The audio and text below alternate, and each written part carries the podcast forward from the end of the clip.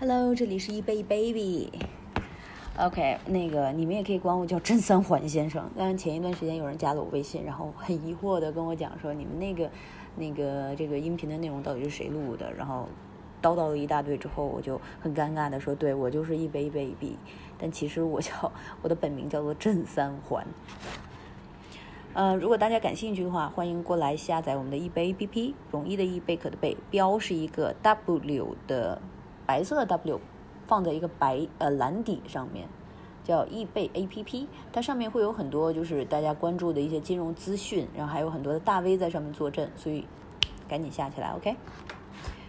前面我们说到呢，美国为了让美元贬值，拉来了兄弟们，然后签了一个广场协议，其中有日本。中呃，日本和美国两国呢，毕竟属于不同的次元，对同一个东西，对美国人来说是好事儿，但日本未必会这么觉得。所以，对于广场协议，日本有自己的想法。日本一波操作下来呢，反而让自己悲剧了。那到底是为什么？就是怎么发生的？我们来围观一下这个事情啊。日本的悲剧起源就是从广场协议之后说起。嗯，来，我们又吹一个泡泡。签完广场协议之后呢，美元贬值，日元升值，相当于日货贵了，出口就变得更难了。重点是当时日本经济靠出口，所以一旦出口出了问题，经济就很容易破街。日本呢人小胆子大，呃混吃等死又不是他的性格。那么这边呢，我们就推荐几本书，大家如果感兴趣的话，可以去看一下《菊与刀》，其实它那里面描写日本的整个国家的性格，呃还是说的是比较贴切的吧。于是呢，日本绞尽脑汁就想了个大招，说，呃，自产自销法。什么叫自产自销呢？就是一个经一个国家的经济想要强大，首先需要这个国家的企业强大，那么在市场上能够拼得过别人。但是企业想要强大呢，不光要生产力强，还要卖的一手好货。那么一般要不卖到国外去，要不然卖到国内。卖到国外就是出口嘛，卖到国内就叫内销。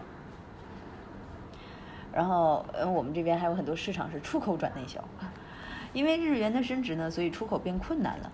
为了让企业不赔钱，日本不打算增加内销，那么这个就叫出口转内销。日本人也不都是土豪，怎么样？为什么要突然多买你的东西呢？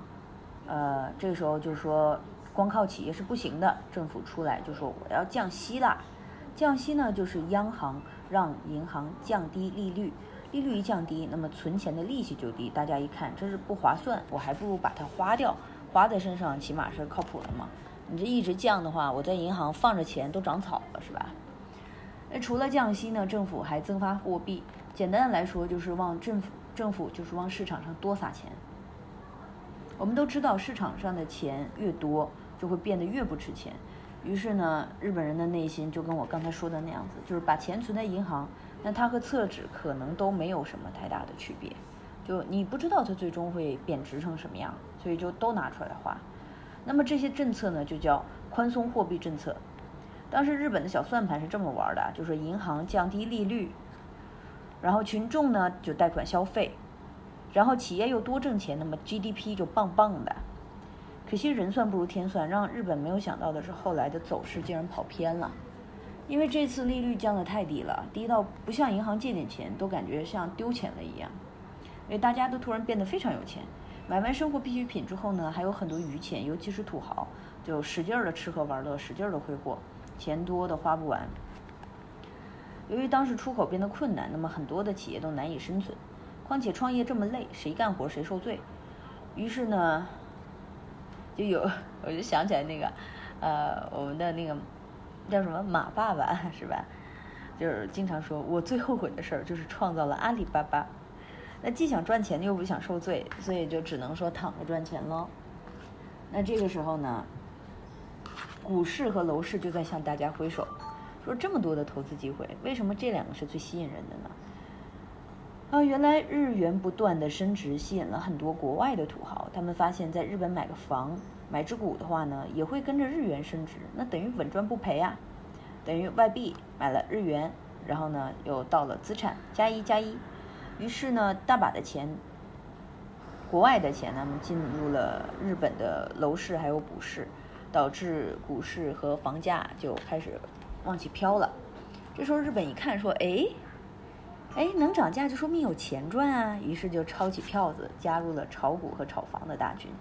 那么就这样，外国土豪的钱加上本国银行的钱，一股脑全部进入了股市跟楼市，也就是没有人去管企业了。股市楼市大家都懂嘛，火爆的时候呢，就像是 ATM 机，只要你敢投，他就敢让你赚。那么躺着赚，大家都觉得特别爽。当时日本富到什么程度呢？就是东京啊，再破的一家店都有奢侈品店。那么人们买奢侈品就像买菜一样。所以为什么那个日本现在进入了一个就是低域化的一个呃社会呢？就是因为他当年曾经非常的富有过，所以大家已经享受到了，就说原来钱是可以买到这些东西，然后慢慢的大家就不追求这个东西，就开始追求一种低欲望的一种生存方式。OK，跑题了又。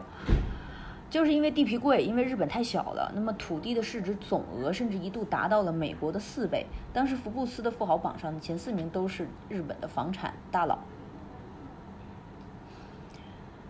呃，日本呢还在美国拼命的购买公司地皮，还买下了纽约的帝国大厦。所以当时美国人就发了一个感慨，说日本这是要买下美国呀，可惜日本呢就没 hold 住。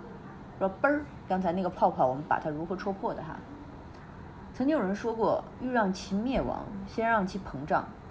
所以果然没多久之后呢，日本就引以为豪的制造业快要不行了，源头还要回到中东这一块。伊拉克跟伊朗干仗，然后欠了隔壁的科威特一屁股的债。一般人借了钱呢，想的都是解决债务问题，但伊拉克就厉害了，他想的是我如何把债主弄死。然后呢，科威特被干趴下了，这件事儿就激怒了联合国，于是对伊拉克进行了一系列的制裁，包括了禁止石油出口。就说你不能，你这你这做个生意还把人给弄死了，对不对？所以石油再次减少，然后出现了第三次石油危机，于是又带来了熟悉的剧情：危机发生，油价上涨，许多国家又买不起石油了，这里面就包括了日本。由于日元的升值呢，在制造业生产成本，像什么房租啊、地租啊、员工工资啊，一直都在往上涨。那么日本的制造业压力山大，需要救命钱，那么跑到银行去借，但是银行的钱呢又被借光了，借不到钱，大量的企业开始倒闭，没有搞生产的，大家吃穿用度还如何炫耀呢？对不对？眼看国家就受到了巨大的伤害，那么这时候政府着急了。而且当时的开发商乱盖房，大量的农田被占用，没有地种，人们吃啥喝啥。所以更关键的是，政府早就觉得股市和楼市太疯狂，想要制止他们，就看这个房价、股价炒得越来越高，像个大的泡泡，看着大，但是没有什么用。秉承着这个早死早超生的这个想法呢，就是戳泡泡的人出现了，叫三重野康，日本央行的行长。被称为“戳泡泡”的人，常年占据日本最讨厌的 Top One，所以这个大哥一上来就开始加息，而且特别猛，前前后后一共加了五次，银行利息一再的变高，谁还想借呢？还是去存钱涨息划算？大家又觉得说，哎，哎，原来钱跟厕纸还是有区别的呀。这样一下子市场上的钱又变少了，最要命的是股票还有楼市也没有人投钱了，那价格一下子开始又的往下跌。但是大家都知道啊，在股市、楼市里面，人是比较容易变得不理智的。那么一看到跌，就疯狂的大甩卖，最后股价、房价一落千丈。当然了，土豪呢，这个时候也趁机就都离开了日本。所以这下完了，以前花很多钱买的股票跟房子瞬间不值钱了，无数人因此破产，银行也不好过。虽然人们开始往里面存钱，但借出去的钱收不回来，纷纷也就开始倒闭，金融泡沫正式开始破裂。我们说一下这个事情的最大的影响啊。这一次的金融泡沫呢，深深的伤害了日本，之后十来年都没有缓过来。那么这段时间的日本呢，被称为了消失的十年。金融的泡沫不仅伤了日本的身，还伤了日本的心。经历过金融泡沫的人呢，看看昨天或今天，就会变得无比的抑郁。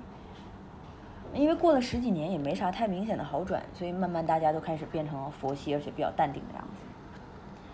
平成时代，日本动漫和电子游戏大量的开始出现，而泡沫破灭的时间呢，刚好也叫平成年代。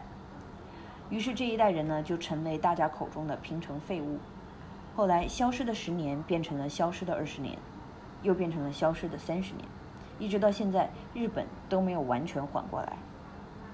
当然了，在日本这边还在折腾的时候呢，美国那边又开始了一场由程序员背锅的股灾，我们都知道的黑色星期一。下一期给大家讲。